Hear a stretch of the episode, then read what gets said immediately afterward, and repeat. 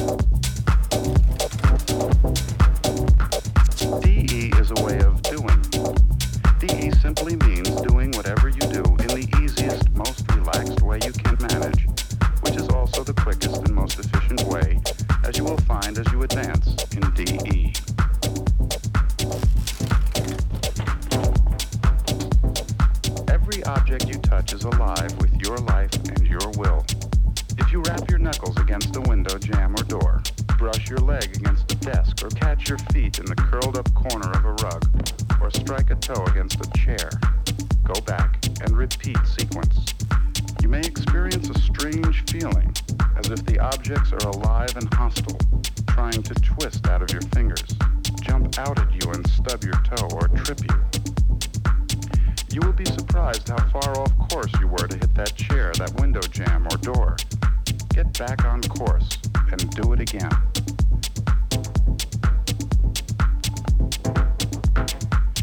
Everyday tasks become painful and boring because you think of them as work, something to be fumbled and stumbled over.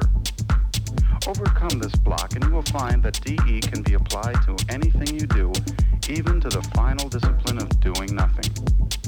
The easier you do it, the less you have to do. He who has learned to do nothing with his whole mind and body will have everything done for him. DE. Do easy.